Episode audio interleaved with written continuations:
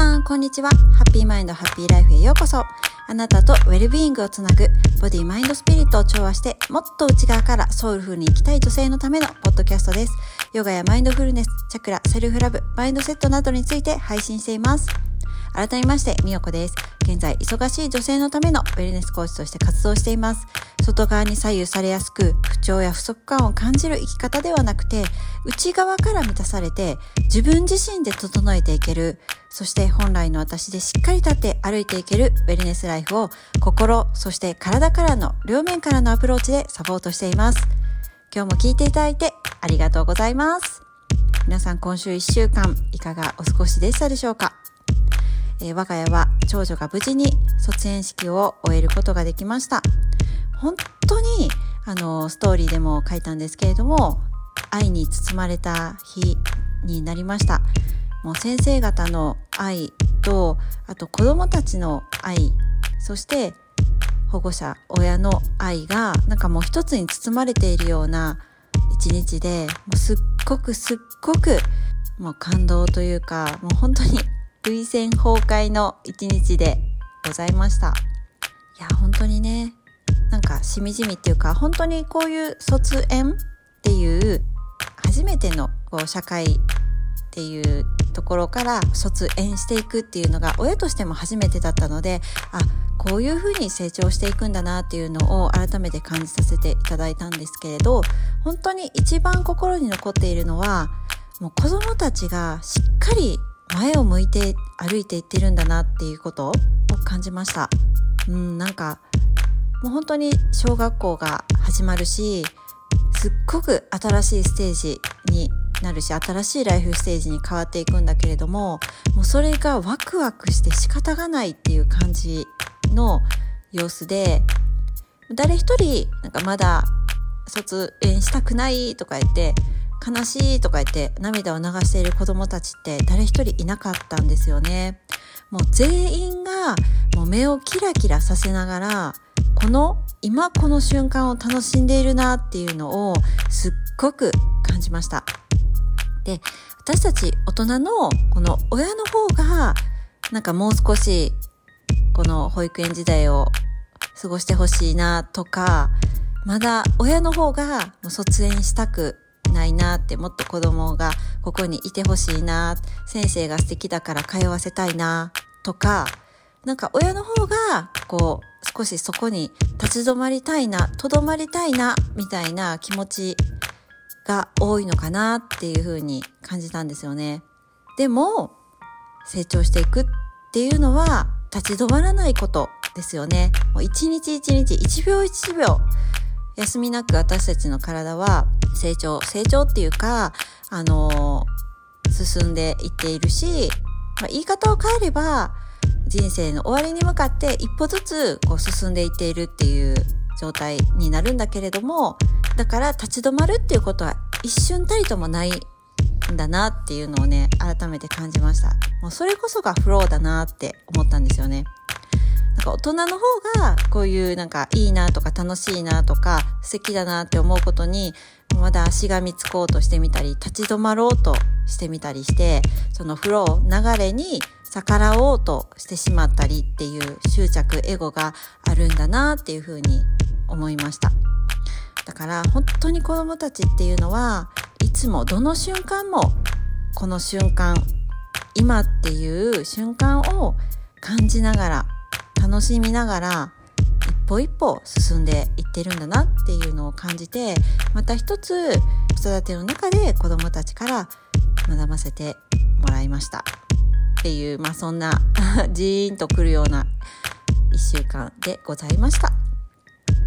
でまあこの3月とか4月そんな出会いと別れだったりとかまた新たなステージが始まるっていうこの季節に今日はぴったりのテーマえー、今日は千秋さんをゲストにお呼びしています。自分を好きになるとはをテーマにソウルフルトークをしてますので、ぜひお聞きください。今日は千秋さんにゲストでお越しいただきました。千秋さん、こんにちは。こんにちは。もうこんな日が来るなんて、もうめっちゃ楽しみにしてた。本当です。私も楽しみでした。ありがとうございます。ありがとうございます。えーと、実は千秋さんはあの私の、えー、コーチングセッションを初めて受けていただいたもう大切なクライアントさんのあのお一人 beautiful soul のお一人でございます。でそんな千秋さんもご卒業されたんですけども千秋さんと一緒にもう自分を好きになるとはっていうテーマで今日お話ししたいなって思っています。千秋さんよろしくお願いします。よろしくお願いします。はい。じゃあ千秋さん簡単でいいので、はい、あの自己紹介お願いします。はい。えっと私は千秋と言います。えっと、福岡県に今住んでます。で、えっと、ちょうど先月まで宮崎に住んでまして、えっと、仕事の都合で宮崎に住んでたんですけれども、えっとまあ、今回は美代子さんのセッションを受けたご縁で出演させていただいてます。そう、えっと、めちゃ楽しみに してました。今日はよろしくお願いします。あありがとうございます。もうなんか快く千秋さんがあの えいいんですか？みたいな感じで あの引き受けてくださってもうめっちゃ嬉しかったです。ドキドキしながらお声かけしたんで。あ本当ですか？いや最初えポッドキャストと思ったんですけど、いやもうせっかく声かけてもらったしと思って。そう私も初めての体験だからちょっとチャレンジしてみようと思って。うわーすごいありがとう ありがとうございます。いやまあそんな感じであのさっき言ったみたいにあの、ね、コーチングセッションをお受けいただいてあれは約2ヶ月間のねセッションだったんですけど、はい、もうその中でもすごく目まぐるしく千秋さんが変化していかれるからもう私がいつももうすごくびっくりしてたんですけど、ね、はい、千秋さんご自身もすごいあの変化を感じられたんじゃないかなって思うんですけれども。うん。うん、千秋さんあの2ヶ月間そのコーチングセッションを受ける前と、うん、今なんかどんな自分自身の体とか心とかなんか他の変化ありました？ですか？なんか あのねコーチング受ける前なんか最初本当に何だろう自分に自信が持ちたかったりとか自分を好きになりたくってコーチングを、まあ、受けようと決意したんですけど、まあ、基本的に自分のことがなんか好きじゃないっていうよりもなんか自信がなかったりとかなんか不安だったり焦りとかもあったし、まあ、体調とかもそんなに良くなくって、あの、なんか病気とかじゃないけどね、あの、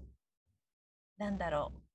頭痛、肩こりとか、まあ、よくあるようなね、うん、症状だったりとか、なんか、いろいろこう、不調は不調だったんですよ。うん、で、あとはね、なんか結構、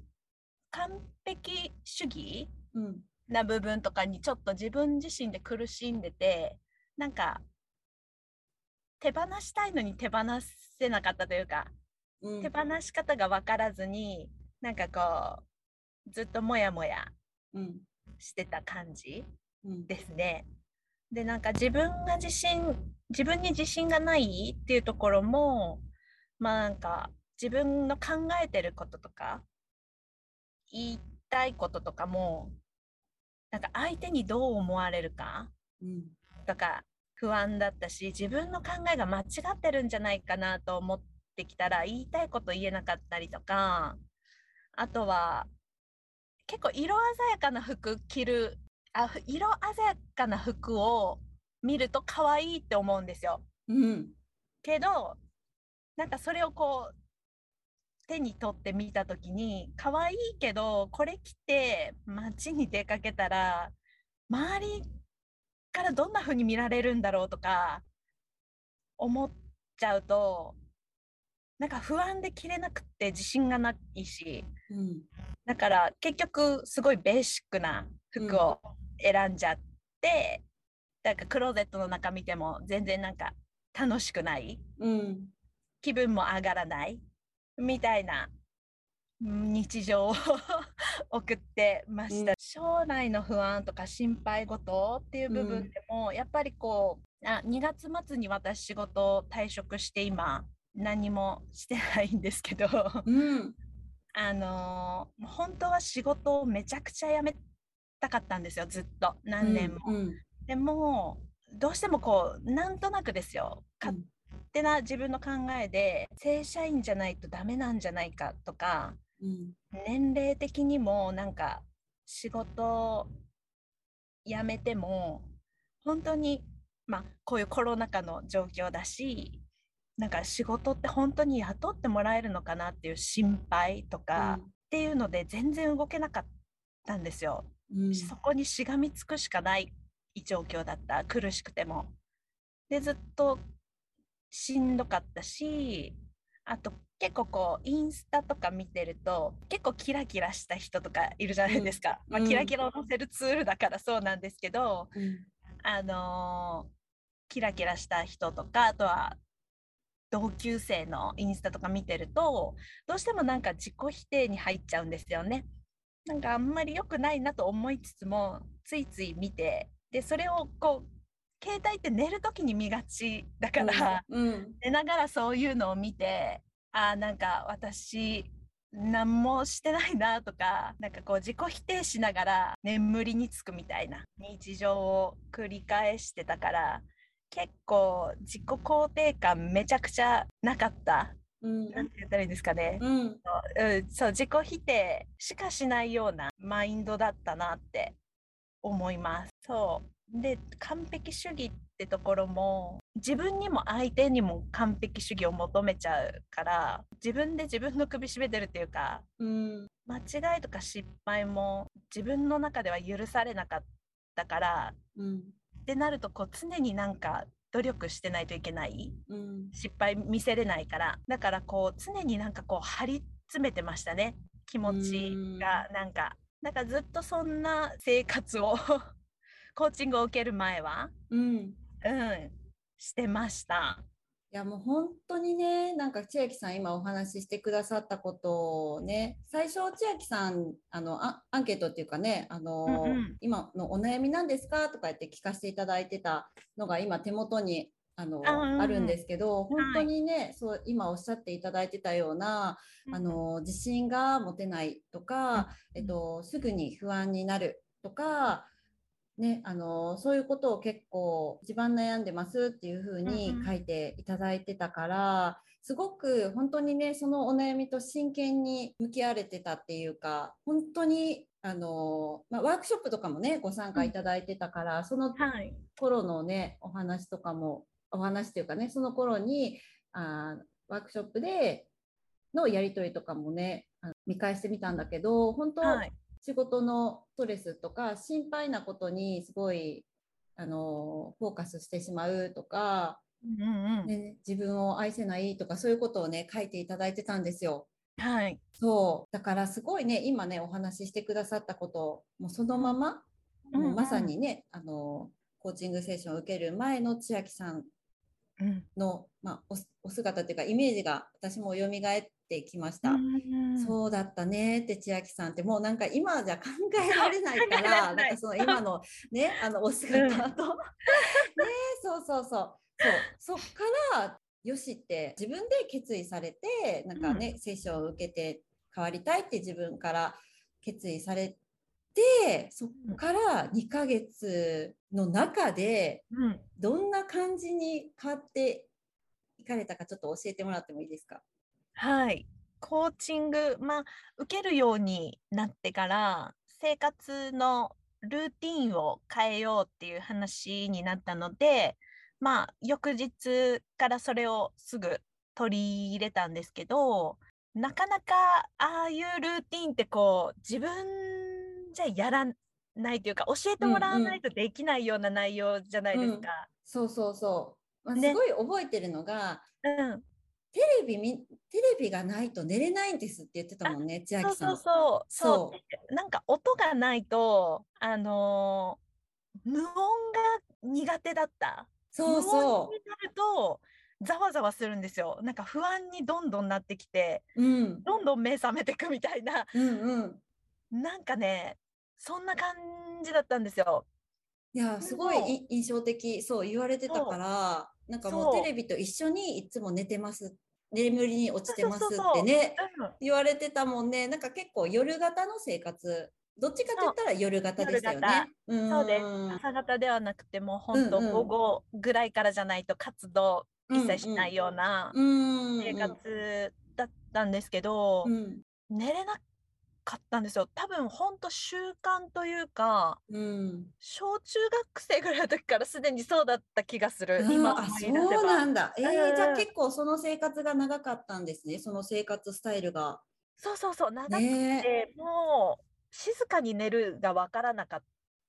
たかな。うんうんうん。そう、そうだったんだ。そんな長かったんだ。そっか。じゃあそう。私結構こうしてくださいみたいな感じですぐ、うん。あしてくださいっていうかねあの、うん。どうですかって感じでアドバイスして、うん。すぐあの千秋さん真面目に取り組んでくださったけどじゃあすっごい、あれあのその朝方に、まあ簡単に言ったら朝方に変え,、変えて生活習慣をまず見直したんですけどそれすごい変化大きかったんですね、うん。大きい。す大変化。で す。ぐ取り組んでくださったけど千秋さんすごい。そうそうそうそう。もうこれはやるって決めてやっうんたからやれたんだと思うんですけうんうんうんうんど、大変化でした。あの習慣を取り入れるのは。だからもちろんそう一発でそんなすぐ寝れるとかではもちろんなかったんですけど、うんうんうん呼吸の仕方うんとか、なんか心を落ち着かせてから寝るようにうんすると割とこうんスッて眠れるというか。うん。ようになったんですよ。うん。でそうやって寝ると翌朝頭がすっきりして起きるんですよね。脳が、うんうんうんずっとざわざわしたまま起きてたのが全くなくなったから、うんうん。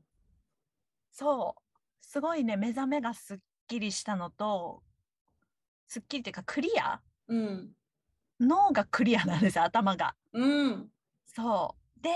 それをしてると私あれも言いましたよね。携帯1時間以上布団の中で見て そう。言ってた。あのすぐに携帯朝起きたら1時間ぐらいは携帯見てぼーっとしてますって言われててすぐにそれやめてくださいって 言った。美穂子さんにややめてくださいって言われてやっ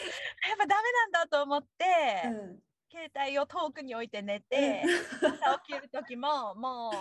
本当目覚まシンプルに目覚まし止めるだけみたいな動作に変えて、そうするとまあ1時間まるっと自分の時間が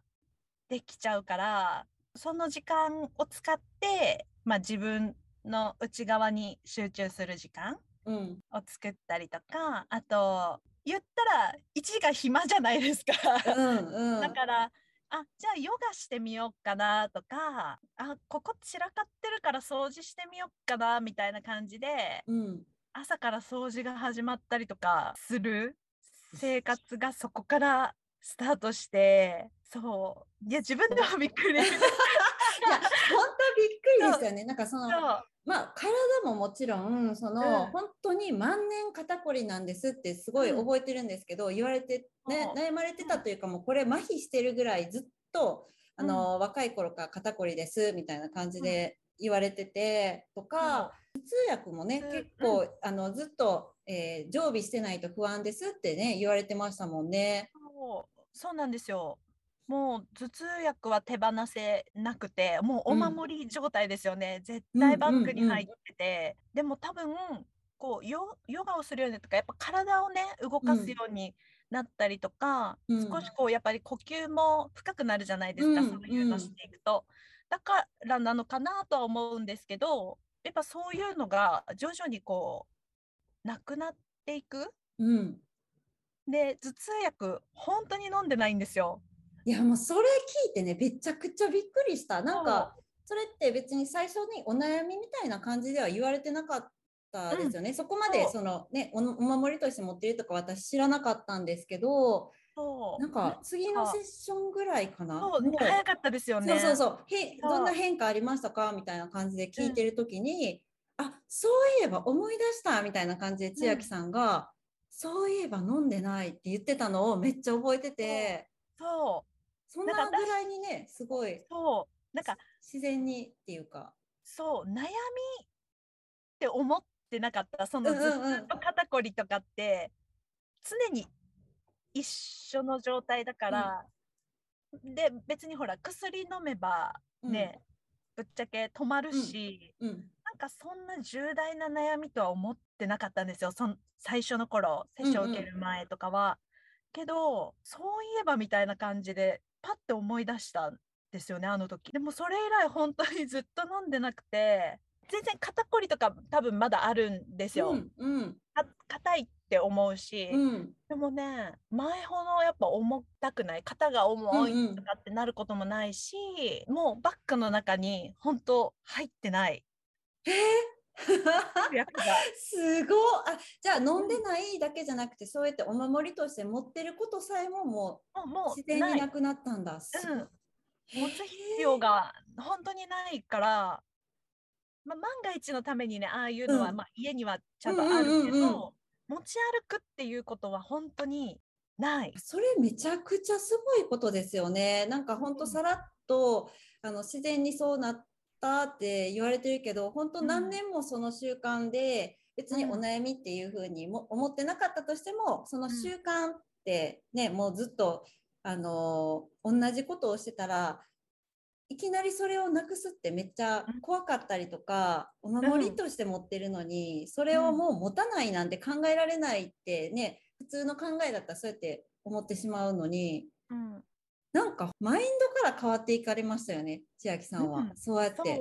ね。なんですよ。なんかだからそのさっき言われてたヨガとかそう、まあ、携帯やめてくださいとかそういうのとかも、まあ、別にあのアドバイス的にヨガ絶対やってくださいみたいな感じで言わ言ってなかったんだけど、うん本当自然にヨガがやりたくなりましたみたいな感じで、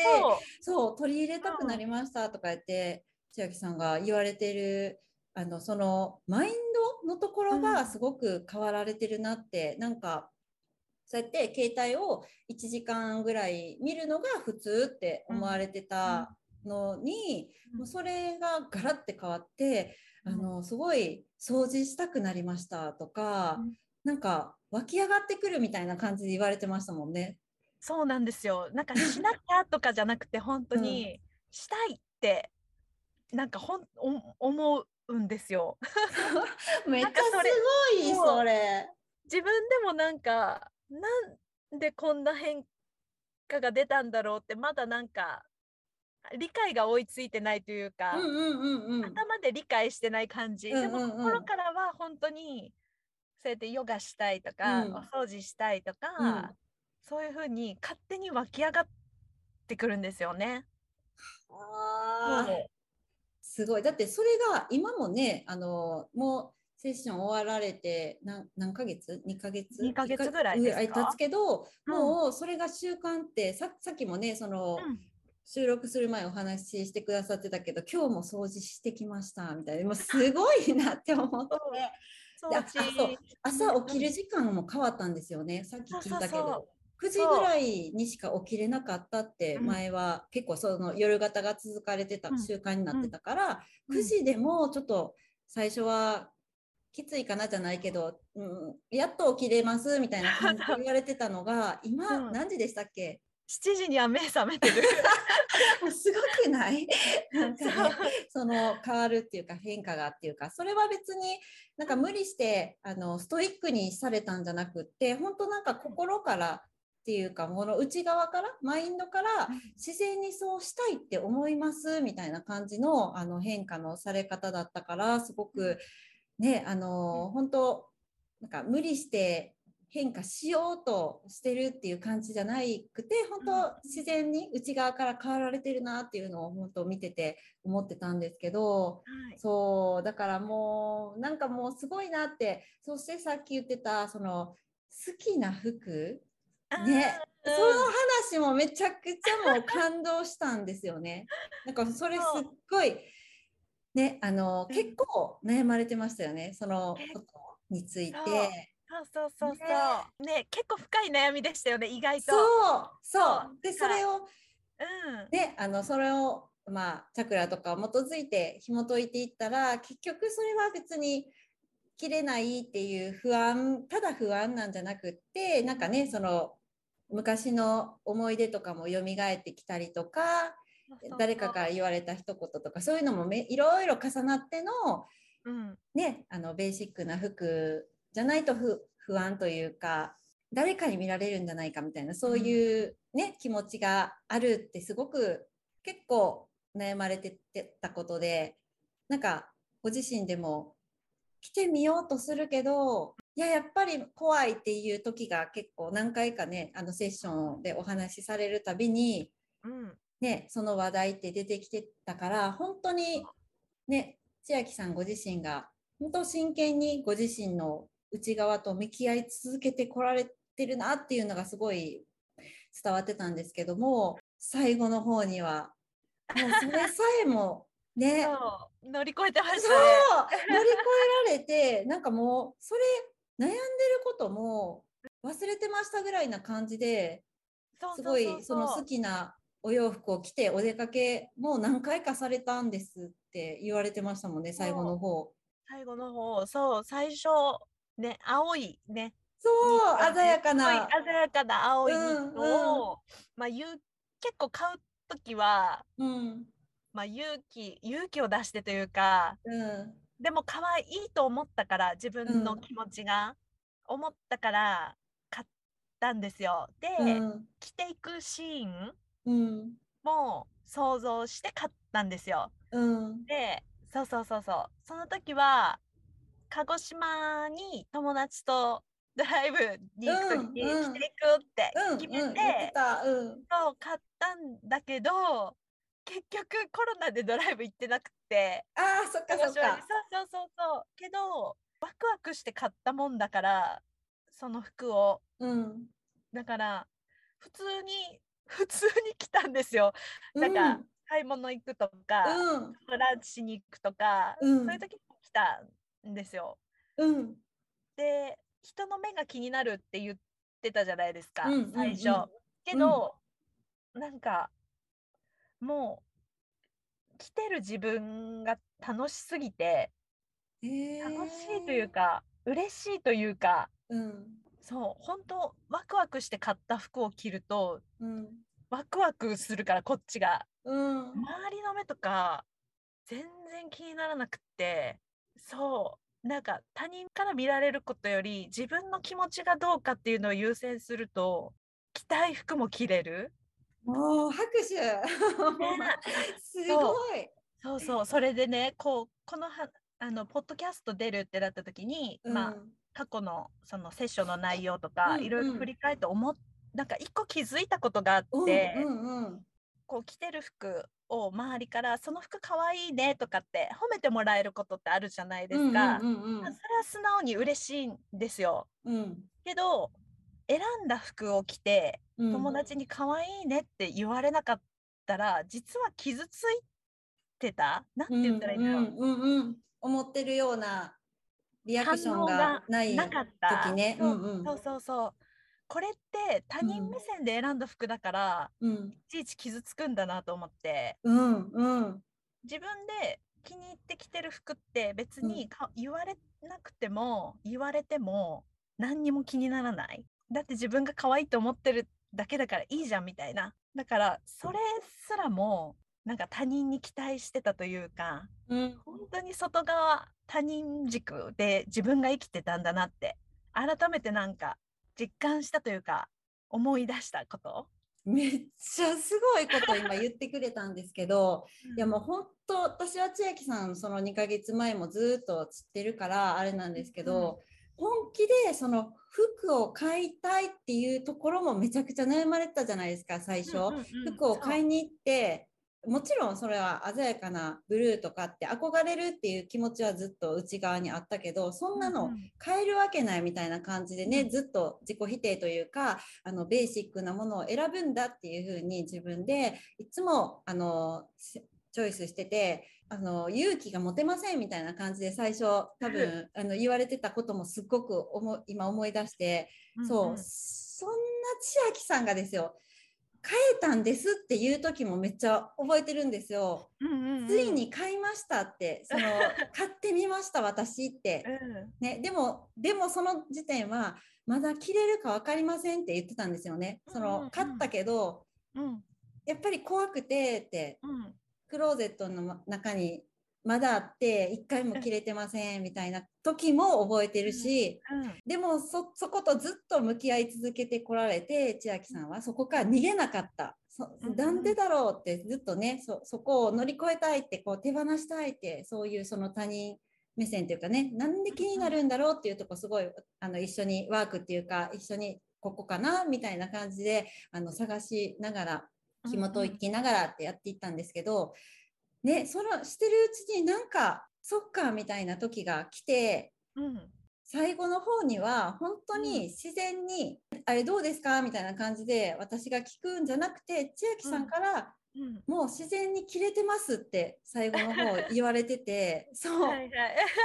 もうびっくりしてそう、うん。そんな千秋さんがですよ今言われてたその気づきってめっちゃ大きいなと思って、最初の頃からねあの一緒にお付き合いさせていただいてるから、その他人目線で選んでるっていうのではないっていうそのワクワク感みたいな、それは最初の頃はやっぱりなかなか持ってなかったっていうかねワクワクしてる自分なんてっていうかどっちかって言ったら完璧主義というかね、あの他の人からどう見られてるかとかすごいどういうポジションなのかとか、うん。そうお仕事柄もそうだし、すごい責任あるおお仕事ポジションをされていたからそしてね、まあ、華やかな世界でもあると思うんだけどそういうお仕事をされながらのその自分っていうのが結構大事っていうふうに、ね、大事っていうかねその手放したいって心の方では思ってるんだろうけど葛藤されてましたよねめちゃくちゃそことね。本当の自分は違うのにみたいなところがすっごく毎回毎回千秋さうんん必死に向き合われてて、うん。で最後の方もうねあのセッション最後の方とかはもうそれがどんどんどんどん手放していかれてて、うん。ねそのお仕事のお話もねさっき言われてたけどうん。退職されてって今はあの何もしてないですって簡単に言われてたけどさ 千秋さんって思って。もう言っちゃっていいんですか？これ。全然いいです。うんセッション1回目終わった後やめますって言われたんですよね。確か。びっくりしてそれ後から聞いたんですけどそれ言いましたとかそういうあの言います言う予定ですとかそういうのをじ全然聞いてなかったからで、その次ぐらいのセッションか、その次の次か忘れましたけど、ぐらいに、実はってもう1回目で言ってましたみたいな。そうそうそう。1回目終わった後。そう、みよこさんには三回目のセッションかなんかの時ね、に。多分ね、そうですよね。ちょっと時間が空いた、空いて実はって、えーそうみたいな。そうそう言った。そうけど私はそう1回目のセッションの後にそう会社に言ったんですよ。退職したいですっていうことを。すっごい。いや、すっごい。もうそこ、めっちゃすごいと思って。いやめっちゃ勇気いります。もちろんね 勇気いりますよ。いろいろ。うんそねやっぱその世間的にどうだとかやっぱそのうん他人から見ての自分を想像すると、今のままでいた方がいいんじゃないかって本当にうん思ってたんですけど、う。うん。そう本当に自分はどうしたいのかをずっと自分に問いかけた時に何も気にせずに仕事を辞めたいってでセッションの時に私自由になりたいってずっとね、うん言ってたから、うんいろいろ気にせずに自分の気持ちに正直になって辞めようと思って会社に言いました。そう。本当にそれびっくりして、だから3回目ぐらいのセッションまでそれ知らなかったんで、私は。まさそう。そね、だってその間そう会社とうん。ずっとこう、あそっかそっか。やり取りとりうーんそっかそっか。なかったから。あそっかそっか。いや本気でねさっき言ってたみたいにすごく責任あるポジションをあの6年ぐらいされてこられててでだからすごく本当にそのお仕事としてのあの自分のポジションとか責任感とかめちゃくちゃあの強い強くね持たれながらでも自分っていう本当の自分っていうのすごい葛藤されてこられてた途中のぐらいだったんだろうなと思うんですけどどうしたいんだろう自分みたいな感じでね葛藤されたけどいやまさかそのね、もちろん自由になりたいってそのセッションでは言われたけどあのそのね責任あるお仕事を最初好きなお仕事っていうふうに言われてたのもあるし私の中ではそんなあのすぐに辞められる予定はないのかなっていうふうにあの感じてたんですよね。聞いてな聞いてなかったっていうかね、そこを別にあのテーマにはされてなかったから、はい、あのそそこは仕事は仕事でで自分本来の自分っていうのと向き合われるっていう感じでも別にねあの大丈夫だと思うんですけど千秋さんはもうよしって決意されたら多分めちゃくちゃ本当の千秋さんは行動力がすっごいあってって最後の方めっちゃね言ってくれましたもんね。私思い出しましたって本当の自分っていうかそのすごくこれって思ったら突き進むんですって確か。言われててそう。ねあのすごい最後ね言ってくれたんですよ。そう、うん私思い出せましたってすごい力強く言ってくださってだでだからそれって本当にねもう1回目のセッションからもう多分心のその奥の方ではもうその千秋さんが動かしてたっていうかね、よしってもう決めたみたいな感じの強い気持ちがあったんだなってもうめっちゃくちゃ驚いたんですよ。そのね、あの出来事を聞き聞かされて、はい、で、はい、ね、その好きなことに向かってやりたいことも思い出しましたみたいな感じで言ってくださって、うん、その好きなことに向かって進む。だからさっき言ってたみたいにその好きって、うん、あこれって思ったら突き進むっていうのが本当の私だったんだってもう目を輝かせながら千秋さん言ってくださって そう、はい、そんなこんなでそうあのもうセッション1回目終わってからもう退職しますっていうふうに決意されて約2ヶ月後ぐらいにはもうあの辞めますってもう正式に決まられてもうね今トントン拍子にもうご実家に帰られてちょっとかなり、はい、あの自分時間を楽しまれている千秋さんっていう。最高。自由を楽しんでるという。最高です。そうそうそう、はい、ねそうそうあともう一つ千秋さんのそのエピソードの中でねめっちゃね、はい、あの些細なって千秋さんは多分言われてたんだけどめっちゃ大きいなと思ったのが、はい、あのランチ？ランチを自分で選べるようになりましたって言われてた覚えてます？千秋さん。覚えてる。覚えてる。そう、はい、でこれなんか、そんななんか大きい変化じゃないんですけどってすごいあの謙遜されながら私に、うんあのこんな変化まあ、小さいけどみたいな感じでおっしゃってくださったんですけど、今までね千秋さんそんな感じじゃなかったんですよね。ランチさえも人に聞いて、うん、今日何食べたって、うん、聞いてこれ例えばサンドイッチ食べたよみたいな、うん、言われたらあじゃあ私もそれにしよう、うん、だから相手の食事が私の食事なんですよ、うん、決めるっていうことを本当にしてなかった。けど、セッション受けるようになってからはまあ聞くけど、コミュニケーションとして聞くけど コミュニケーション、ね、食べたの大事大事。そう聞くけどあそうなんだって言って私は私の食べたいものを食べる。私に聞く、うん、ちゃんと今日何食べたいって、うん、で、うん、そううどんってなったらうどんを食べるみたいな。いやもうねこれねめっちゃね千秋さん簡単に、まあ、私は私の意見を聞くみたいな感じで言ってくださったけど、これめっちゃ難しくないですか？その意外とやってないですよね。そう。そう。本当にその他人の意見っていうかその外側の意見っていうか人の意見を気にし気にしてっていうかねそこに合わせて自分の意見を今まで決めていったのが、その習慣になっていた自分をいきなり自分のその心の声を聞いて選択するってめっちゃ最初怖いしわからない感覚ですよね最初の頃って。え？って自分自分の意見ってなんだっけ？みたいな。そうそうそう。自分の意見っていうか自分の食べたいものってなんだっけ？みたいな。そう。習慣としてもなかったからで自分の食べたいものってなんだろうって本当に思ってたけどでもこう内観するというか自分の内側にフォーカスする癖うんみたいなのをつけていくようになってからは自然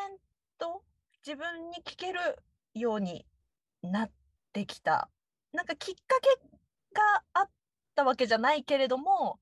いつの間にかそれができるようになってた感じですね。うーん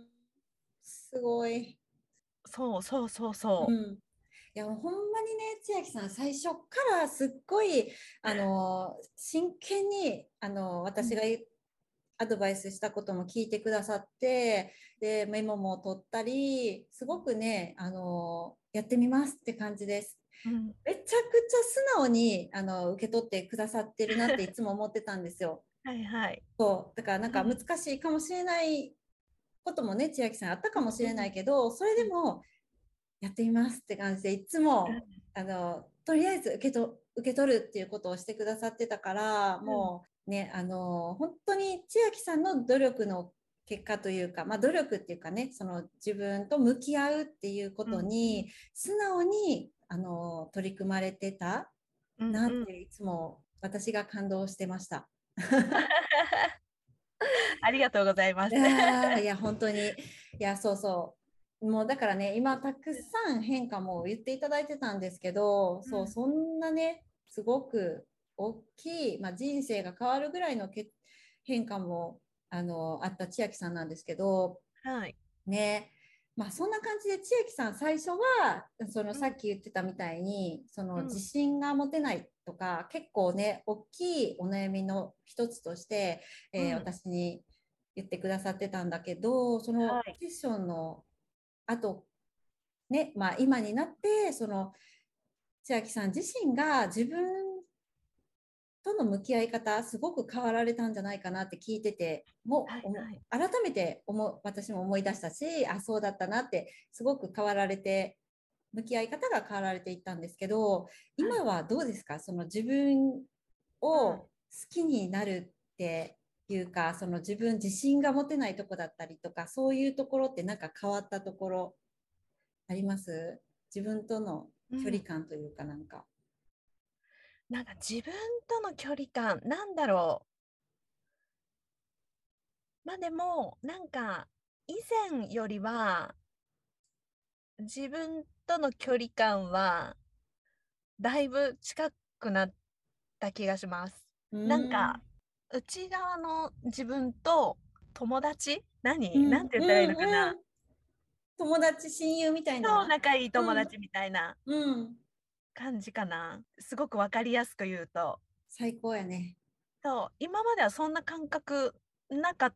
たからなんかちゃんと自分の内側の声うん、を一番の親友と思ってそこを信じるようになったらなんか大親友になっちゃったみたいな感じ めっちゃすごいいい言葉。そうね、大親友。そっかそっうんか。じゃあその今は千秋さん、その自信が持てないっていうところってどうですか？なんか自信なんて言ったらいいかな。私自信ありますっていう感じでは言えないけどでもなんだろう。結局自分を信じることだと思うからうん、そういう意味では自信が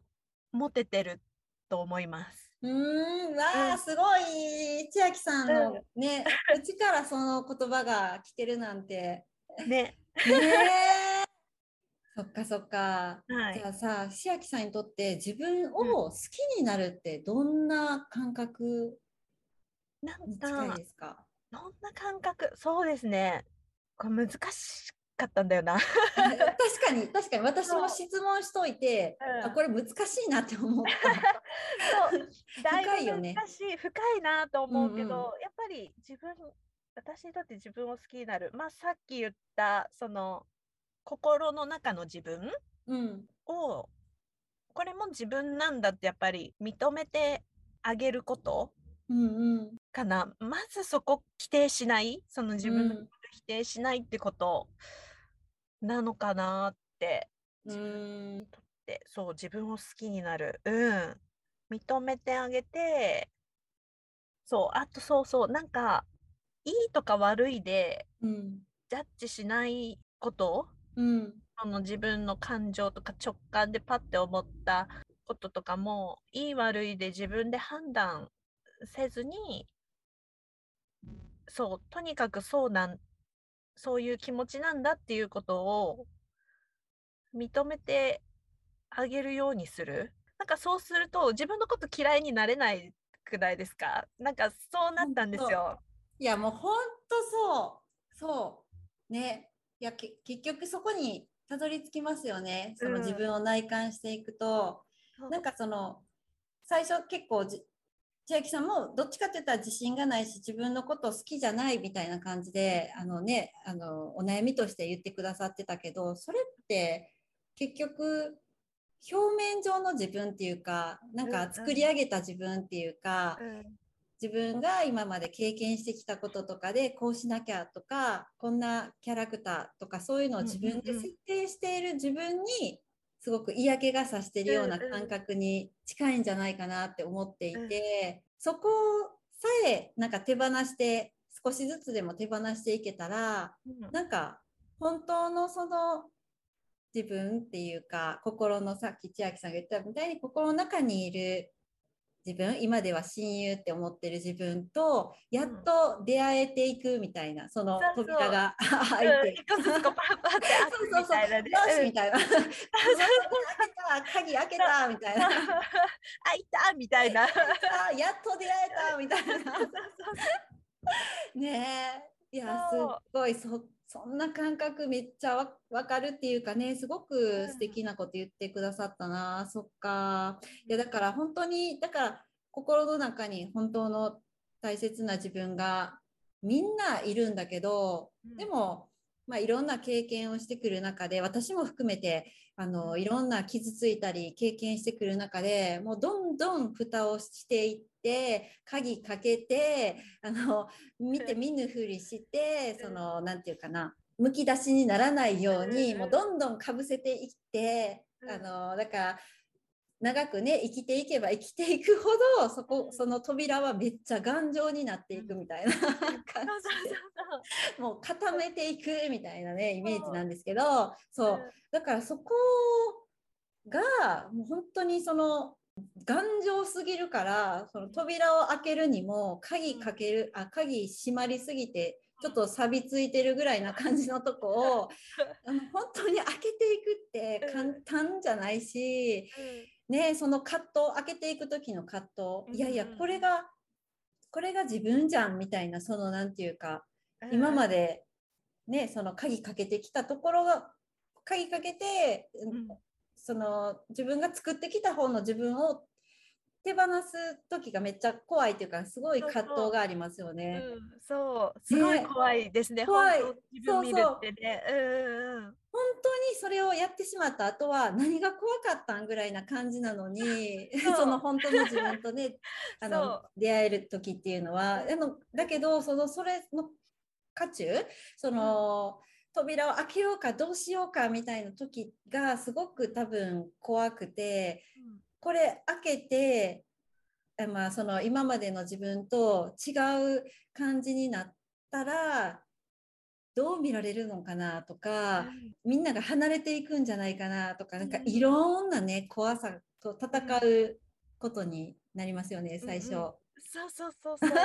だから、それが嫌いやから手放したいのに、そのうん。ね、嫌気がさしてるっていうか、自分が作り上げた自分が嫌なのに、手放す時がまた嫌気がさすっていうか、怖いっていうか、その怖い自分との戦いみたいな。どっちも怖いけどみたいな。いや、本当に本当に。ねでもその鍵を一生懸命探しながら、うんあの一つずつ開けていった千秋さんははい。今やっとうん本当の自分と再会されて、もうなんかもう見るからにこう楽しそう。ワクワクされてて。もうなんていうかな。さっき千秋さんが言ってたけど自分を信じるってことが自信？その自信あふれてるとかそういう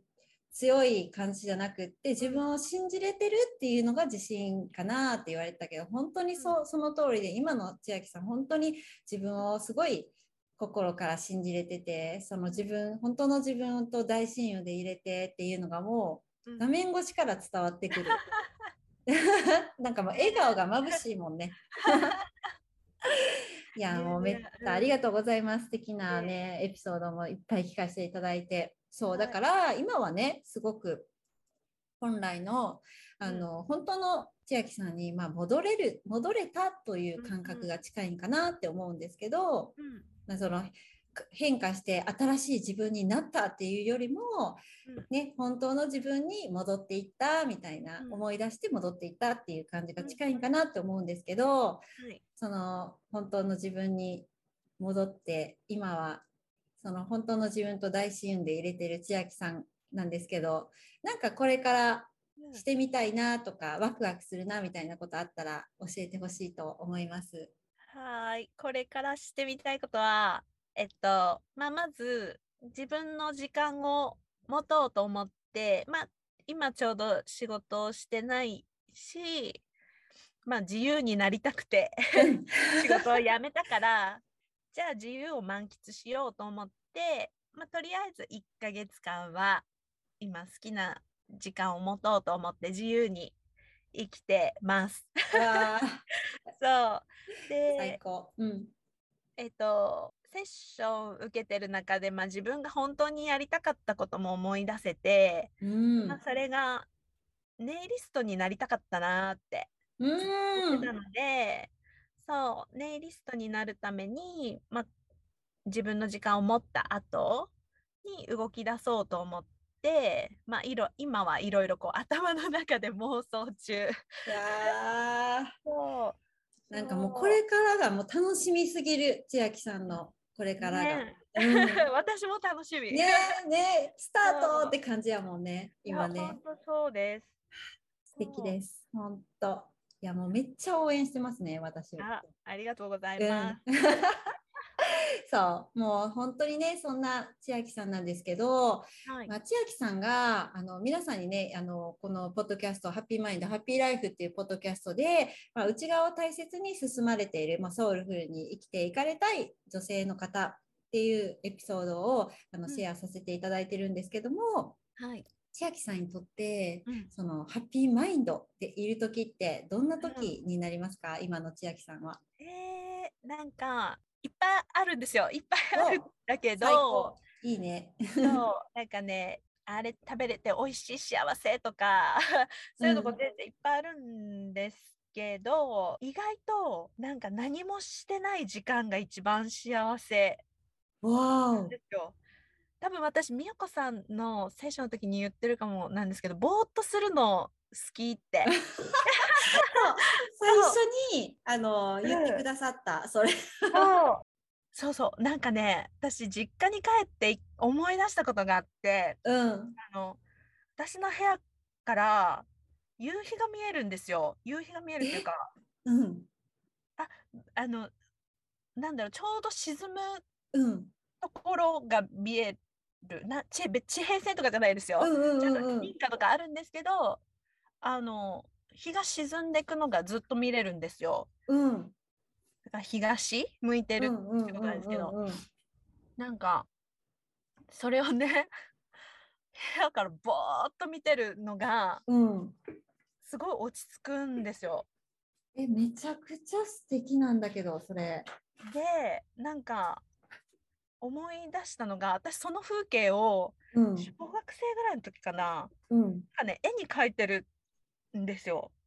そう。そう。だから好きだったんだと思ってこの景色が。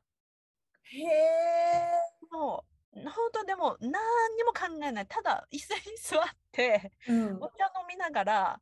ぼーっとする。うん、で一人暮らしで転々としてたじゃないですか、うん、私転勤族だったんで、うん、本当年,、うん、そう年1ペースでいろんな地県に行ってたんですけど、あの、ちっちゃい椅子絶対買ってて、あのベランダに出してへ、あの、お茶しながらね、夕日見えなくても、その時間帯に、外に出て、そのベランダでお茶うん。しながら、ぼーっとそ空見上げてるみたいな、うん。よくやってたんですよ。あ、小さい頃から？小さい頃からそうやっへて、え。大人になってからも自然とやってたんですよ。私これが一番うん好きって思ってなかったんだけうんうど、んうん。もう当たり前にやってたんだ、うんそれが。そすごい。う。でも、改めて、あ、これが私の一番幸せな時間なんだなと思って。えー、ちょっと、もう最高、その思い出せたことにもだ出しう。うん。ね、それを今またできてる千秋さんにもだし、めっちゃ幸せ。へめっちゃ幸せなんですよ。そう。え。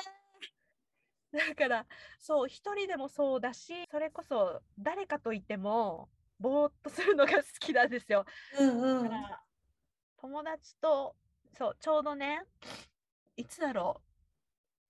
う、5日ぐらい前かな、友達と何人かで集まって、うん。ランチしようってなった時に、うん。えっと、友達の家の庭で、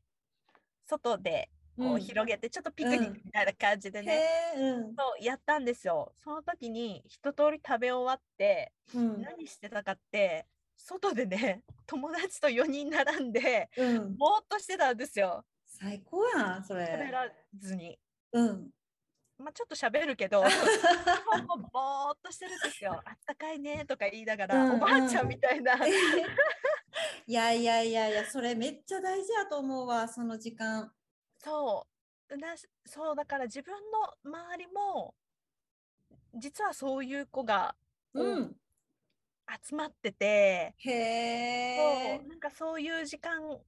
が幸せだって感じれる、うん私だけじゃなくてそううん友達もそう感じてるからしてくれてるわけじゃないですか。そうやそのね。瞬間もちょっと幸せでした。めっちゃ幸せ。それすごい今イメージしました。そっか、じゃあ千秋さんずっとそういうあの、ライフスタイルしたかったんだ。その心の中でね、の千秋さんがずっと望んでたことだったんだね。でもその葛藤しながらお仕事の千秋さんがね、頑張ってる千秋さんがいてっていう感じだったんですね。うんうんそっか、今うんやっとできてるんだ。めっちゃ幸せやね。それ満たされる感じがする。めっちゃ幸せです。もうね、笑顔から分かりました。幸せそう。いやーいやいや、もうね、本当だから幸せいっぱいの今、満たされてるっていう感じの千秋さんなんだけど、まあそんな言いつつも、やっぱり、うん。あの、この頭の中って毎日毎日変化するじゃないですか。アップダウンがあったりとか、なんかたまにネガティブなこと出てきたりとかすると思うんだけど、今の千秋さん、そうやってそのマインドがもうすごいアップダウンとかするような時、なんかうんその整えるために工夫されているようなことってどんなことをしてされてますか？整えるためにしてるのは、やっぱりジャーナリング、これすごいやっぱ、もう本当習慣になりましたね。自分と嬉しい。うん。向き合うし、言葉が目に見えてくるから、分かりやすいという可視化さ、自分の、うん。ね、感情が可視化されるから、うん。なんかそれを認めやすくもなるし、そう、うん。さっきもいい悪いでジャッジしないってどんなうん。感情もうん。自分だって受け止めるっていう話したんですけど、うん。それを本当にやりやりやすいって言っていいのかな、うん。分かりやすくできるからうん。これもう自分の感情を素直に書き出してると、うん。整えやすいなって思うのとあとは自分のための時間を作るようにしましたね。そのうん。やっぱり、なんだろう自分自身が機嫌悪い時ってあるじゃないですか。うんあるある。うん生きてたらホルモンバランスもね、あるしそうね。そう、うんうんイライラする時も、うん落ち込む時もあるけどうん。結局それに気づいてあげれるのは自分だけなんでうん。もう大親友の私と一緒に、うんじゃあ機嫌取るから今何したい？って聞いてうん。そう例えばもうじゃあこれ食べたいって思うんだったらじゃあそれ食べに行こうなんか自分とデートするみたいな感じ？すっごいもうちょっとそんな言葉が千秋さんがから出るってもう本当にすごい。ね、信じられないですよね。信じられないもうね。すごい嬉しいです。そっかそっか。自分とデートするみたい。最高素敵。うん。だから眠いなら寝ていいしみたいな、本読みたかったら本読んでもいいし、うん、海行きたいってなるんだったらじゃあ海行くって、うん、どんなに雨降っててもね。えー、そっかそっか。うんうん、どんどん行くとかそのなんだろう自分そうそうそうね。自分の機嫌を自分で取るって言ったらなんか変だけど、うん。うん、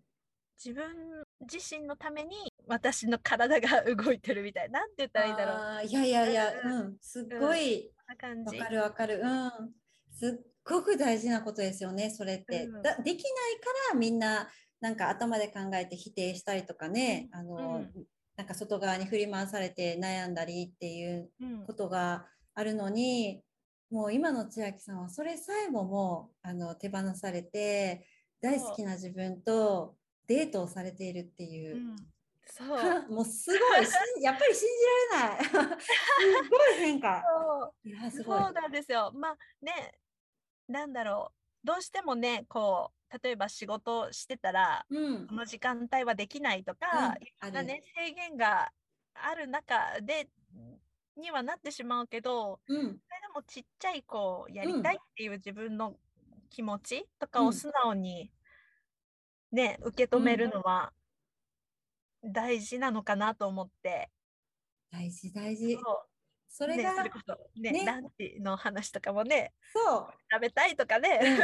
そう。そうそういう小さなって思うかもしれないけど、うん、そこの積み重ねですもんねやっぱりね、うん、そこがまた積み重なって人生にもつながってくるっていう人生の選択とか、大きい選択の時もつながってくるからいやすっごく大切なあのお話ありがとうございます。はい。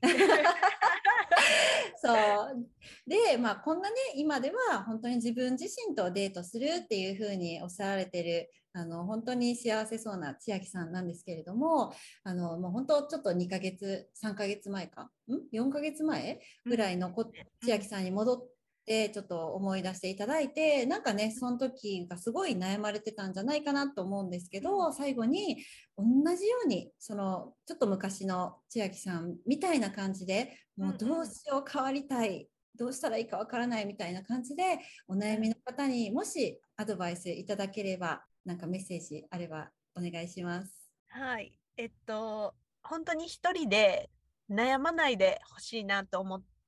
てて、うんうん、そう。どうしてもこう、私も悩んでたし、実行否定ばっかりすることとかに。うん、だから、まあ、例えば本屋さんに行って、そういう自己肯定感を上げる本とか、インスタとかでこう、自己肯定感を上げるためには、みたいなのを書いてたりするじゃないですか。うん、ああいうのを、とにかく私は見て、それで一生懸命どうにかしようと、一人でもがいてたから、で、こういう悩みって意外と親とか友達とか話しにくいんですよね。うん。ほん近すぎてね。そうそうそう、うん、そうなんですよ。だから結果一人で悩んじゃってずっとこう、うん、もやもやもやもやしちゃって抜け出せないみたいなことが起こっちゃうと思うんですよ。私がそうだったからこういう美代子さんみたいなこうコーチングしてくださる方がいると、なんで自分を好きになれないのかとか、自己否定してしまうのかとか、多分悩みって本当に人それぞれだから、こうやって会話しながらやっていった方が一番近道かな、うん、誰かに相談して話を聞いてもらって自分の在り方をこう見つめ直すのってなんか勇気はいるけど、うん、めっちゃ近道だと